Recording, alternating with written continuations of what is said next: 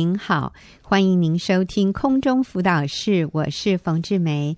上个礼拜我请到了 Esther 姐妹跟我们分享她的生命故事，她的题目是“知道错是改变的开始”。那呃，如果你上个礼拜有听我们的节目，你就知道 Esther 过去是一个非常紧张、非常焦虑，可是也是一个很努力啊、在她以她的能力努力的做好她能做的，想要给孩子最好的这样的一个母亲。可是当孩子进入青少年以后，就有很大的反弹哈。那这个时候，Esther 发现自己有一些错误，她愿意改变。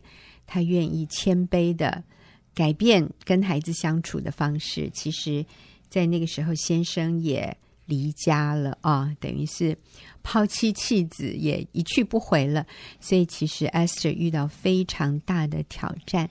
但是，感谢主，这个时候他认识了啊、其实他本来就是基督徒，可是这个时候开始学习怎么样把圣经的真理应用在生活里面。他发现。跟小孩子的关系有很大的突破。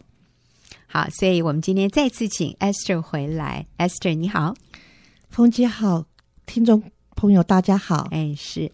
那今天我想哈，嗯，因为我们现在的社会里面，像 Esther 这样的妈妈还不少，尤其是单亲妈妈啊啊，类似这样的遇到这样的挑战，这样的。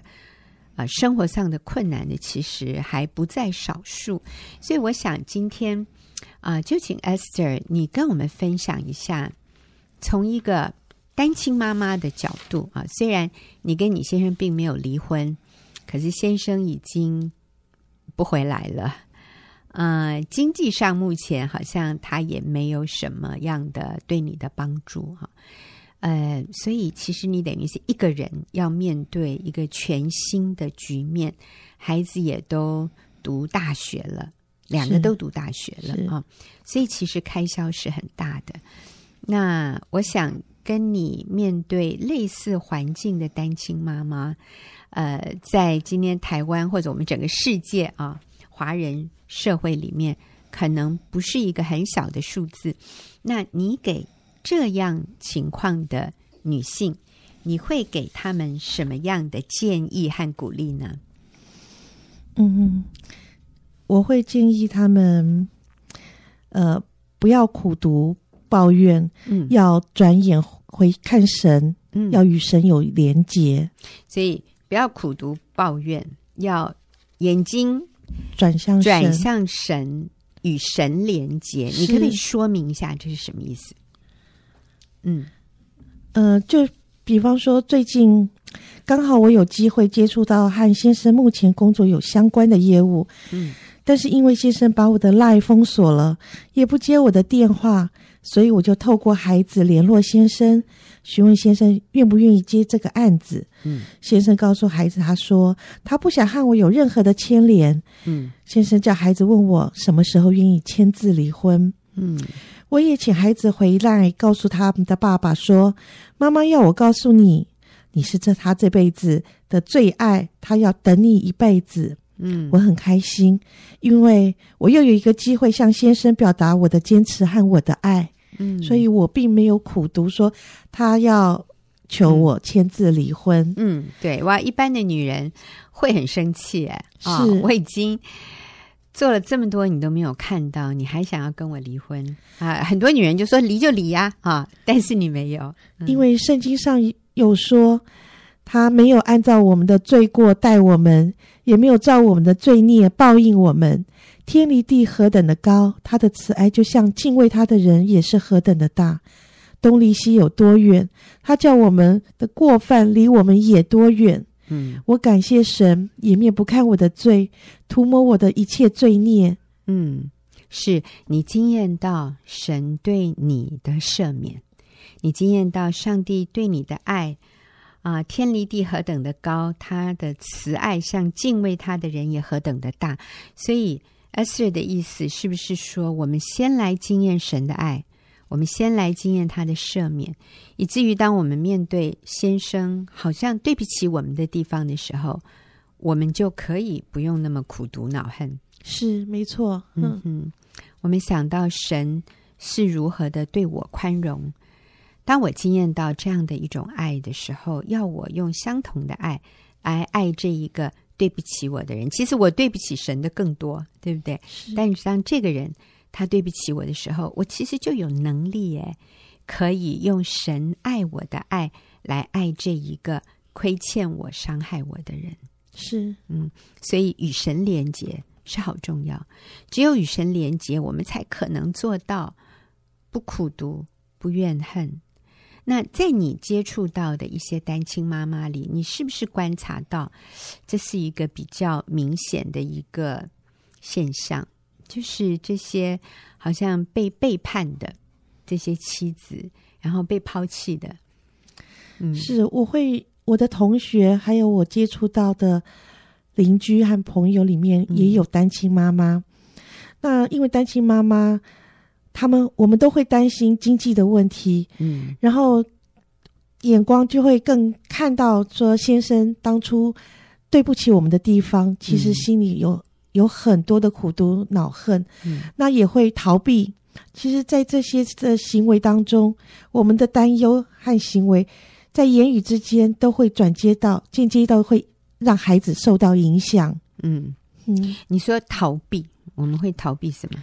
我们会不想再提到这个人，呃，嗯，看到他这些跟他有一些连结的事情。嗯，对，因为我觉得那个是又一次的伤痛。嗯，在以前会这样子的感觉。嗯，嗯，所以不但不能饶恕，诶，而是一提到他就更恨哈，然后会对孩子讲。你那个爸爸怎样怎样？对，会抱怨，然后会难过、嗯、伤心。嗯哼，你知道，当一个妈妈这样的时候，孩子的反应是什么？当一个妈妈常常难过、伤心、苦读、怨恨、自怜，我有看到，呃，之前我没有跟神连接的时候，我的孩子会逃避，他们不想听我讲这些事情。哦、嗯哼。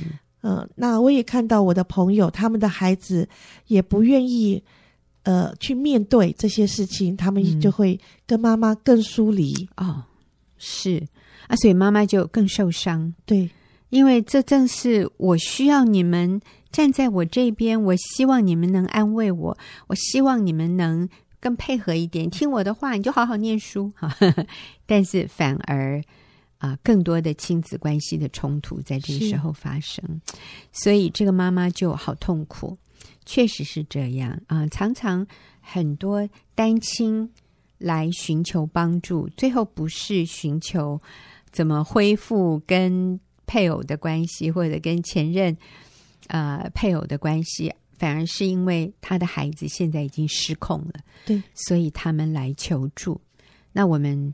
啊，通常的建议，我们事先帮助这一个来求助的父亲或者是母亲，你先去处理你跟配偶的关系，或者是前妻前夫的关系，因为你的孩子里面背负着这个父母对立的这个伤痛，所以他会有很多不良的行为，他有很多的内心的伤害，或者他有很深的自卑，缺乏自信。那都是来自于父母不和睦，所以如果父母先去彼此饶恕，然后彼此和好，那其实这个对孩子是一个最大的医治。是，没错，嗯、是。但是，嗯、呃，我想 Esther 刚刚也提到说，这个一定要与神连结，靠自己做不到。对，靠自己没有办法，嗯，就会陷在里面。但是与神连接之后，就会觉得。很轻松，嗯，很喜乐，嗯，然后提到先生，提到那一块痛苦的过去，反而会知道自己错在哪里之后，嗯，会想要来认错。真的哈，所以与神连结这么奇妙，会让我们里面谦卑下来，让我们里面柔软，让我们那个苦毒就被化解了，因为我们愿意认错。嗯，回头看看，在分开的时候。不是只有一方的错，嗯，双方一定都有问题，嗯，然后找出自己的问题，嗯，所以第二个建议是我们要看到自己的错，找出自己的问题。那如果发现自己的问题以后，我们要怎么做呢？呃，就像我前面上次所说的，我我会先与神，就是先跟神认罪道歉，嗯，因为那是我对神亏欠的部分，嗯，然后再对做错的配偶，然后跟他说抱歉，嗯。那你发现你自己之前在婚姻里犯了什么错？就是我没有敬重顺服我的先生，嗯，而且我在我看清他。嗯，然后在亲密关系中，我没有满足他的需要。哦，是，这些都好重要哈，所以我们就很明确的为我们自己没有做到的部分向对方道歉，真好。那第三个建议会是什么？嗯，第三个我会去建议说，要去想在一起生活当中，配偶曾经他做到的地方，看。看他是他的优点，而不是看他做不到的地方。嗯，所以第三个就是去看他做的好，做的啊、呃，很值得我们去肯定的地方。是，然后呢，加以肯定。对，啊哈哈。所以前面一个是看到自己的错，下面一个是看到对方的好。是，所以你后来回想，你看到你丈夫做了什么，曾经做过什么很好的事？嗯，他曾经就是。像帮我装了那个滤水器啊哈，对，当初我会觉得说，哎呀，怎么那么麻烦，还要装一个滤水器做什么？嗯，我又不用它。嗯，那或者是他会帮我换我的流理台台面，嗯，我也觉得真是多此一举哦。但是那时候我都没有看到他的好，他是在为我做这些事。嗯，是，哎，我发现你先生手很巧哈。他喜欢动手修理，动手自己做，是哇，这种男人太有魅力了。对，可是我当初看不见他的好。对对，好，所以第三个重点就是看到对对方曾经做的对、做的好的地方，去赞美肯定他。好，第四呢？第四，我觉得就是要对孩子嗯的方式要改变，嗯，就是要赞美他们，嗯，而且对他们做到。真正做的是不是用，嗯哼，不是只是口头上的赞美，而是实际上他对他们做的事情直接的称赞。例如，嗯呃，就像呃上次我有提到过的，就是、嗯、孩子真的是为了爷爷奶奶怕他们咬不动，嗯，所以我就用这个来赞美，而不是只是说啊你好棒而已。对对对。那以前我会就是说哦。你做的很好，但是我不知道把他好的地方点出来。嗯、哦，要明确，是明确的陈述那个事实。他做了什么很好的？他说了什么让你觉得很以他为荣的？啊、哦、要具体的赞美，真好。那第五个呢？第五个就是在经济上，嗯，不要看到自己嗯没有的，嗯，要知足。嗯，呃，相信相信自己，相信神都会有供应。嗯，其实，在财务上面的不足，其实我们就是按照自己有的去去去做。嗯，孩子也会学会知足，而且他心甘情愿会承担家里的这一部分。所以啊，呃，对于单亲妈妈来说，常常经济是一个很大的压力。尤其当先生已经不再给钱，让你一个人要带几个小孩，然后小孩子开销越来越大的时候，其实妈妈是会很担心的。对，但是你的建议是，呃，不要以为自己没有。嗯，其实当你没有的时候，你发现孩子会成长。你要不要说一下暑假发生的事？呃，暑假就是那时候我没有工作，我也找不到工作。嗯。那嗯，孩子就会愿意他们去打工，嗯，但是打工的时间就会上，有时候大夜，有时候小夜，嗯，那我呃，我就是负责接送他们上下班，嗯，那他们也会很担忧经济状况，要求说，哎，妈妈刚好有个工作，你要不要赶快去试？但是我觉得赚钱并不是最重要的。嗯，我现在会看重陪伴孩子。嗯嗯嗯，所以我会在他们在的时候，我会尽量以他们为优先。嗯嗯嗯，所以你也示范给他们看，其实赚钱不是最重要，是而是妈妈能够跟你们在一起花时间，这才是更有价值的。那呃，这个 Esther 也提到哈，暑假啊、呃，因为他那个时候没有工作，所以他会担心说会不会钱不够用。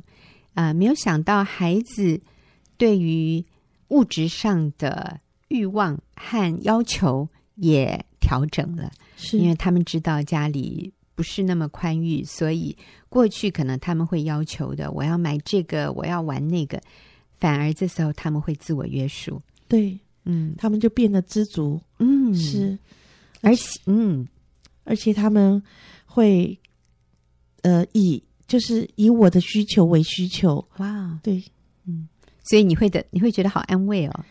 对，这是真超乎我所求所想，是我没有想过会有这样的孩子的改变。是，所以有的时候家里穷一点其实是蛮好的，孩子有求必应，对他们不一定好。是，嗯，所以这是上帝的安排，所以妈妈不要担心。所以其实 Esther 主要的意思就是，嗯。呃，不要以为自己都没有，其实上帝还给你很多，而且这些不一定是钱能够换得到的，呃，比钱更有价值的东西啊。当我们没钱的时候，上帝会给我们更美好的祝福。哎，是，嗯，好，那其实我们还有一两点哈，下面一个是什么？下面一个就是我以前会觉得，成功的女女人就是。在事业和家庭都能掌控，嗯，但是我现在才发现，往往在经济上面成功，但是在体力上就不能满足先生的需要，在时间上就不能陪伴孩子上心灵上面的成长，嗯，反而得不偿失，嗯，所以我会建议要看重，如果现在还在婚姻中的，嗯。姐妹要看重自己配偶的需要，嗯，然后要看见孩子的心灵，嗯，而不是为了赚钱，嗯，来这个负担这个经济，嗯，到最后失去了这些，这不是我们所要的。是，所以要有正确的价值观。我们真的要看关系比钱更重要。是，好，所以我们如果啊、呃、归纳一下，今天 Esther 给。单亲妈妈的建议哈，第一个就是不要苦读抱怨，要与神连结，然后与神连结，我们经验神对我们的爱，我们才可能用这样的爱与饶恕去面对那个曾经伤害我们、亏欠我们的配偶。好，然后第二个呢，就是要看到自己的错，自己在过去的关系里面，其实我们也有。做的不好、做的不对的地方，我们要为我们自己的这个错误去道歉、去悔改。然后第三呢，我们要去看配偶曾经做的好、做的对的地方，我们要去肯定他、赞美他。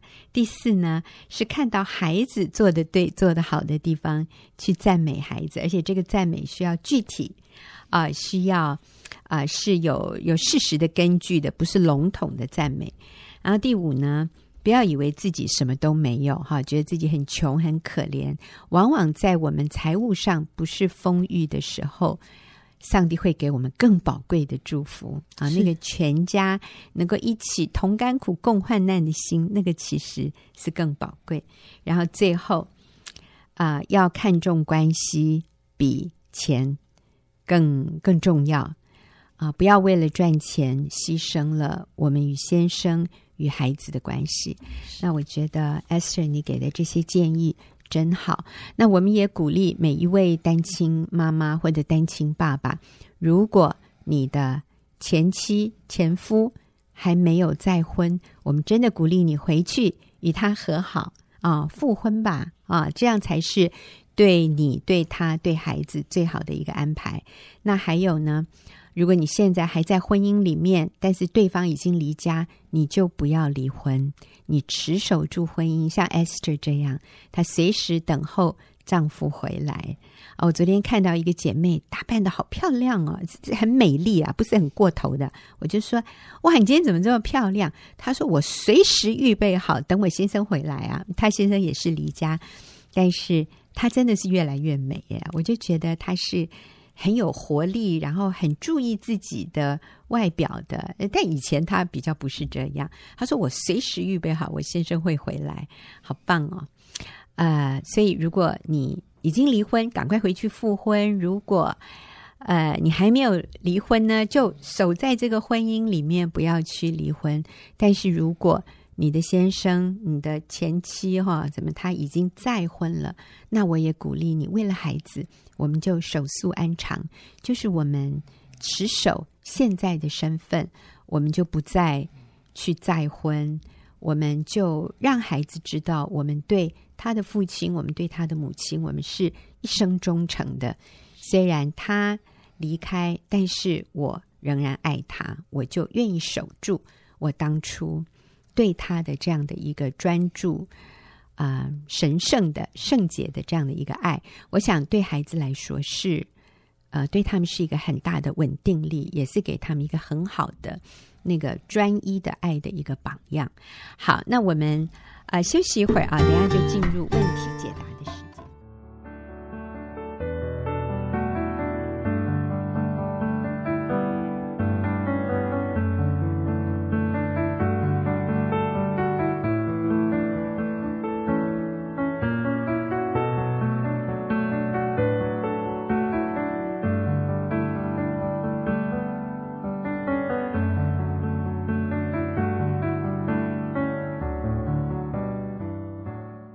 友，您现在所收听的是空中辅导室，我是冯志梅。现在进入我们问题解答的时间。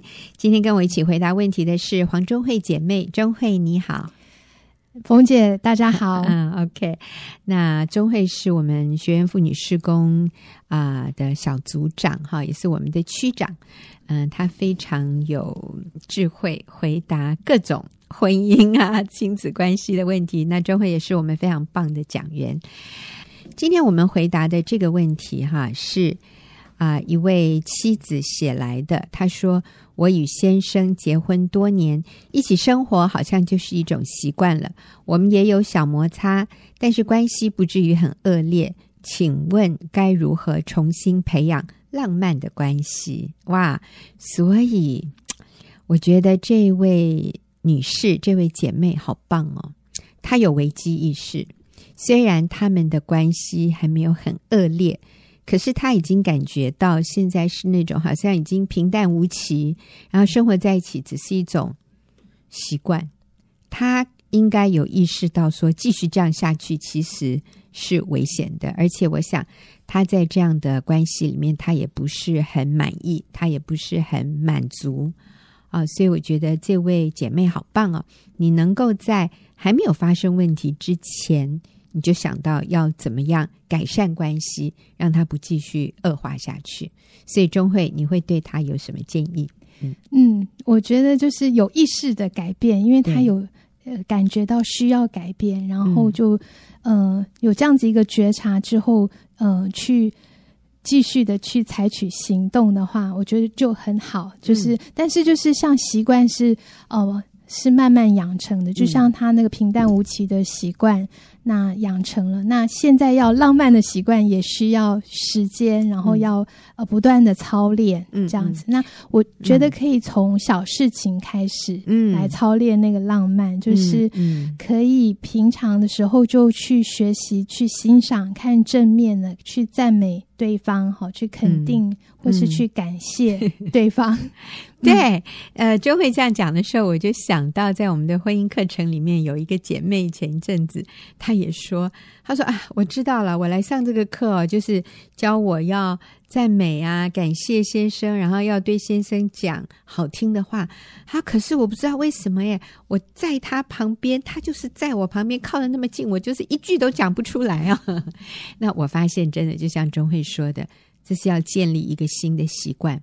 我们过去可能非常习惯讲抱怨的话，嗯，讲呃不满意的话，或者讲命令吩咐的话，哈啊、呃，但是要我们讲一点好听的赞美的话，我们说不出来，嗯。啊、呃，那其实不是只有写信进来的这位姐妹你在学习这个功课，我觉得我们每一个婚姻里面，我们都需要有这样的危机意识，因为对我们来说，从本性里面讲批评、论断、不满啊，然后就是只是讲事情是容易的，可是要我们讲一些赞美的、浪漫的、有气氛的话，那是要刻意，嗯，刻意去建立的，对，嗯。对，所以就是我觉得感谢，就是去学习说，哎，看到对方有做到什么，嗯、你就可以学习说啊，谢谢你带我出来，谢谢你开车，谢谢你 跟你在一起就很开心。哇，你知道钟会讲起来哦，好自然哦。但是我发现，对很多女人或者男人来说。这根本就是他没有做过的，嗯嗯嗯啊！我们都觉得对方应该这样取悦我，是要我这样取悦对方，好像不该是我吧？嗯，我应该是那个被你呵护在手掌心里面的人呢。呃，我那天也看到一幕哈，我觉得真的是非常的有趣，我当场也笑出来了。就是我们在上一个课程，门徒训练的课程中场，我就听到啊、呃，中场休息的时候，我听到一个组长。很大声的哈，就在跟他的组员说：“说你就现在按下去，把它发出去啊！啊，意思就是发一个简讯，发一个 line。嗯、然后那个那位姐妹是他的组员，就一直说：啊，我就按不下去啊，我就按不下去，我发不出去。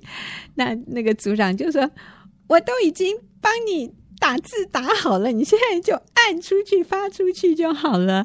然后那个组员就说：“ 可是我做不到哈。”我就觉得很可爱啦。就是这位组长，他一直在帮助这个组员要发爱的简讯。那他那个组长就说。啊，就是这么简单的一句话，老公，我很需要你，这有什么好发不出去的？但是对于那个姐妹来说，我相信她从来没有讲过这样的话，所以要她发这样的讯息出去，她是困难的。所以我看到说，建立一个好习惯，在开始的时候是困难的。可能你觉得我我放不下这个面子，我觉得如果我讲这样的一句话出去，我就输了，或者是啊、应该是他先。来向我示好，怎么是我向他示好呢？那我觉得其实这个都是我们的骄傲，啊、我们的面子放不下来，所以一开始要放下身段，确实要经过一番挣扎，嗯，哦、要突破我们这个老我，对。对我觉得就是让呃我们自己愿意低一点，然后其实是为彼此的关系来加注，嗯、好像加油一样，是不仅为对方，也是为自己。嗯嗯嗯。嗯那我觉得，如果真的你觉得很困难的话，你可以事先先写下来，嗯、就是呃你说不出来。嗯，发简讯其实是相对上比较容易的一件事情。绝对，所以李哥哈，我先生他常常说，他说这个这个手机有这种文字讯息传递的这个发明哈，真的是婚姻的一大福音哈。嗯、因为很多话我们讲不出来，可是写就容易。其实有的时候写不出来哈，一个图。嗯，也传达很多意思。有时候你写不出来，你就放一个亲亲啊，一个爱心的图。救命！对呀、啊，好像比自己写也容易很多。对，所以我觉得这这个部分就是可以帮助我们，然后这个是需要常常刻意，嗯、就是不是那么容易。就像冯姐讲，其实它不是一个技巧，不是说那个话的内容，而是你愿意有一个态度去取悦对方。对、嗯，其实你有这个心的时候，你就可以找到很多的点。有时候只是一个眼神，嗯，好，你就不是。不是那个，好像是轻蔑或是诶冷漠的眼神，就是你的心态对的时候，嗯、生活就会变得有浪漫这样子。然后就是呃，也让你也会去比较去关注在对方，嗯、而不是在自己的身上。是、嗯、是，嗯，我也想到，就是有的时候我们发一个 line，发一个简讯，嗯、或者我们表达一个正面的。说嗯，谢谢你带我出来，然后对方冷漠，对方没有回应，常常我们就放弃了，嗯，我们就觉得你看他完全不领情，我们就受伤了，然后我们就很害怕下一次再跨出去表达。这个部分啊，我也提醒一下，就说我们有这样的一种很挫折、很受伤，然后放弃、不想再做的这样的反应，其实是很正常的。但是，并不代表我们就顺着我们自己的感觉，以后再也不要做。我真的还是说，鼓起勇气，再表达一次，抓住什么样的一个时机，我们就再传一次。因为对方不是没有收到，他有收到，只是他的面子比你还 怎么说？他的心可能比你还硬哈，他。比你更难放下他的面子，从那个台阶上下来，嗯，所以他比你需要更长的时间，更多的机会。那其实，在这里，你是那个比较强壮的，他是比较软弱的，所以我们愿不愿意，就是，嗯，过一阵子再试一次，再试一次。啊，今天早上都有一个姐妹她说，可是我传给她的东西哈，都是不读也不回哈。有的人是已读不回，哈，也很挫折。他说：“我先生根本是不读，那更不要说回了。”我说：“其实哈，不读并不代表他没有读哦，因为我发现那个 line 的第一行字你还是看得到的，所以他不用点进去就可以读得到，只要一出现在他的那个那个首页上面，他可以看得到的。呃，你的第一行字，所以我说我们就传。”简短的一句话，例如说：“感谢你，感感谢你陪我，或者是啊、很想念你啊。”甚至有一个姐妹说：“昨晚梦到你，这样就够了。”就是几个字嘛，“昨晚梦到你”，因为才五个字，它就会出现在第一行。所以它就算没有读，并不代表它没有读哦。我们就是继续，我想这是一个习惯啊。主动的向对方表达爱、表达关心、表达浪漫啊，或者是天冷了要加衣服，好，类似这样，第一行字他就已经看到了。嗯，我觉得还有另外一个就是最佳的浪漫催化剂哈，其实就是一个舍己的一个态度。嗯，那就是说呃，愿意以对方为优先。我就问我先生这个问题啊，嗯、那怎么样来营造浪漫？他就说。做我喜欢做的事情啊，嗯、对，就是以对方为优先。嗯、那我觉得可以，你可以去了解对方喜欢什么，嗯、给他一个惊喜，然后你愿意去取悦他，嗯、那这是一个非常重要的点。只有那个愿意舍己，嗯、就可以催化彼此的关系，让对方感受到你的爱跟那个感动。对，所以要问对方，你最喜欢我做什么？让你感觉到被爱。是。嗯，然后他说那就是做我爱做的事，那我们就说那你爱做的事是什么？哈，当然有的时候你应该已经知道了。啊、呃，但是我想这是一个很重要的，就是我愿意陪你一起做你爱做的事。对，嗯、就是有有些爱做的事情，可能是他嗯、呃、他的球赛，嗯。嗯、呃，可能是他想要上网。嗯，上看电视啊，或者是上网这样，啊、所以我觉得，啊、对，就是我觉得那个部分就是，嗯、呃，或是我们一起去呃肢体上面的接触啊、嗯。呃，一起去走在路上牵个手啊，这些有有有时候是对方喜欢做的，但是有时候，嗯、呃，我是不是愿意为对方多走一里路这样子，嗯、然后去主动的去取悦对方。嗯，有的人喜欢你帮我按摩一下，对对对，肢体的接触。对，有的妻子会说：“啊，你帮我做一点家事就好了，让我可以休息一下。”那其实这个对妻子来说是丈夫可以为她做的很重要的，让她感觉到被爱的事，就是你分担一点家事，你帮我去洗个衣服，或者把衣服吊起来，或者把衣服收起来，或者把衣服折一折放回抽屉哈。啊、我也知道有一位姐妹，她的先生喜欢上山砍柴，把那个啊、因为他们在山上有一块地哈，有一个房子。那像台风来了，很多的树就树枝被吹断或者被吹倒，所以他先生觉得要上山去整理那块地，所以他希望他太太陪他在那里，然后先生就把这些这些很粗的树干啊锯啊锯锯成一小段一小段的，然后就放火把它烧了，这样子，他先生觉得很有成就感。呃，所以我想，你先生或者你的太太喜欢的事情可能跟别人不一样，但是你最清楚，你最知道，你愿不愿意舍己？像刚刚钟慧说的，舍己放下自己，然后去做。对方喜欢做的事，嗯，当你愿意陪他的时候，哇，他就觉得很被爱，那那呃，彼此的关系就会充满了浪漫的感受。嗯，嗯，那当然，亲密性关系，我想也是很多人放在第一选项的哈。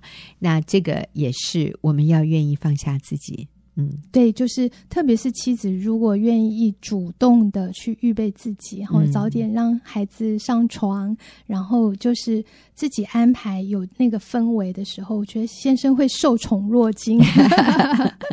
对，然后还有，我觉得先生如果能够刚刚冯姐说，呃，愿意多去帮忙太太分担一些家务，有些人说是那个，就是呃，亲密性关系是从那个晚饭后开始，就是你晚饭以后帮忙去洗碗。嗯。没错，那个妻子就会非常的感激，以至于以身相许。是，或者你去帮忙丢个垃圾哈。对，那我觉得这个部分学学习舍己就是最佳的浪漫催化剂。嗯。但是有时候就是好像有时候是做 做不出来，不愿意。我觉得呃，就是有一点就是说克服那个骄傲，或是克服里面的论断。对先生的那种不满或是嫌隙，嗯、是对那个这个部分，我们需要先去清楚，你才能够真实的有一个态度，嗯、有一个正确的态度去营造浪漫。嗯嗯，所以刚刚中慧提的这些批评、论断、不满、嫌隙，这些都是所谓的浪漫杀手，对不对？所以我们要清除。这些浪漫杀手其实也是一种习惯的建立。勒住我的舌头，不要讲批评论断的话。我想有的时候，呃，不是批评论断对方，有的时候我们批评论断别人。其实没有人喜欢听抱怨的话，哈。那尤其是批评论断对方的家人，嗯，或者是跟他有关的事，我觉得这些就会让原来。可能蛮好的气氛，这时候就被破坏了。对，浪漫的杀手就是呃，这种负面的情绪哈，这个倾倒，可能就哇，呃，一个晚上的气氛都没了。这样，嗯，那还有就是，我觉得还有就是骄傲，就是、嗯、呃，我为什么要帮你？为什么不是你来取悦我？为什么不是你来对我说好听的话？你来服侍我？这样，因为我们里面都有那个很。里面那个公主啊，就会很想说：“嗯、哇，我是被服侍，我是被呃关注的那一位。”嗯嗯。但是呃，我觉得克服这个骄傲，就是说、呃，好像是你应该，而是我愿意为你多走一里路的时候，只是主动成为那个呃气氛的营造者。嗯嗯嗯，就可以帮助彼此的关系。嗯，好。所以我们在这里提到的。啊，怎么样去重建夫妻之间的浪漫？我们培养浪漫的习惯，有正确的态度，舍己是浪漫的催化剂哈、嗯。然后要预防浪漫杀手，嗯、就是批评论断和自我中心、骄傲。还有没有？还有就是，我觉得哈，你愿意呃持续的有这种浪漫的关系哈，有一点就是呃。就是我们要除去那个中间的嫌隙，嗯，就是可能呃生活当中有一些是小摩擦，或是呃觉得可能对方得罪你的，或是你觉得被亏欠的地方，嗯，那这个就会好像变成那个彼此浪漫的障碍。那我们要愿意饶恕对方。就是我免了你的债，其实我也没有好到哪里，嗯、我也可能也有伤害你的地方，但是我们愿意就是在主里面可以彼此的原谅对方，可能无心之过，或是嗯、呃，可能他可能有一些对不起的地，嗯、呃，没有那么周到的地方，你愿意放下自己，或者是放下这个要求他偿还的权利的时候，嗯呃，呃，那个浪漫的。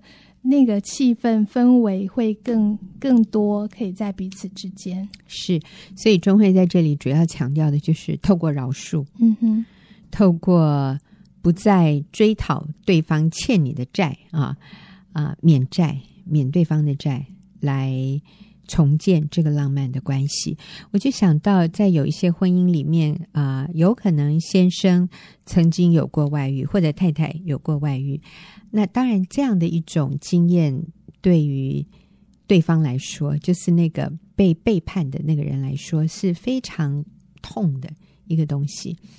呃，所以就会常常容易，我们会受那个试探，想要又把旧事重提，然后又要把旧账翻一次，就觉得你知道你以前是多亏待我吗？你知道我那时候受了多少苦吗？所以 有的时候是这个东西卡住。就是对方曾经冒犯过你的，或者伤害过你的地方，如果我们不透过饶恕彻底清除，那个东西真的是常常会回来，就会在两个人亲密关系里面就作梗，或者是你就觉得被卡住了，你就觉得越不过去。那对方感觉到没有被饶恕的时候，其实他就会自我防卫，他也会收回。他原来想要向你表达的爱，因为他觉得被定罪、被指控。嗯，对，所以就是要让彼此之间有那个关系畅通哈，嗯、所以就是应该是可以用饶恕来，呃，让彼此都可以有一个得医治的机会。嗯，好，所以我想啊、今天这位朋友问的问题非常好，就是怎么样在结婚多年以后重新去建立浪漫的关系？那钟慧给我们的建议就是要养成重新培养浪漫的习惯，要有正确的生命的态度，还有舍己，然后预防浪漫的杀手，就是不要再论断批评，还有最后。我们透过饶恕来化解过去所有的嫌隙。那我想要重新建立一个浪漫的关系是非常非常可能的哈。我不敢说非常容易，但是那个成功率其实是很高的。如果我们愿意刻意重新建立一些正确的习惯。好，谢谢钟慧的回答，也谢谢听众朋友的收听。那我们下个礼拜再会。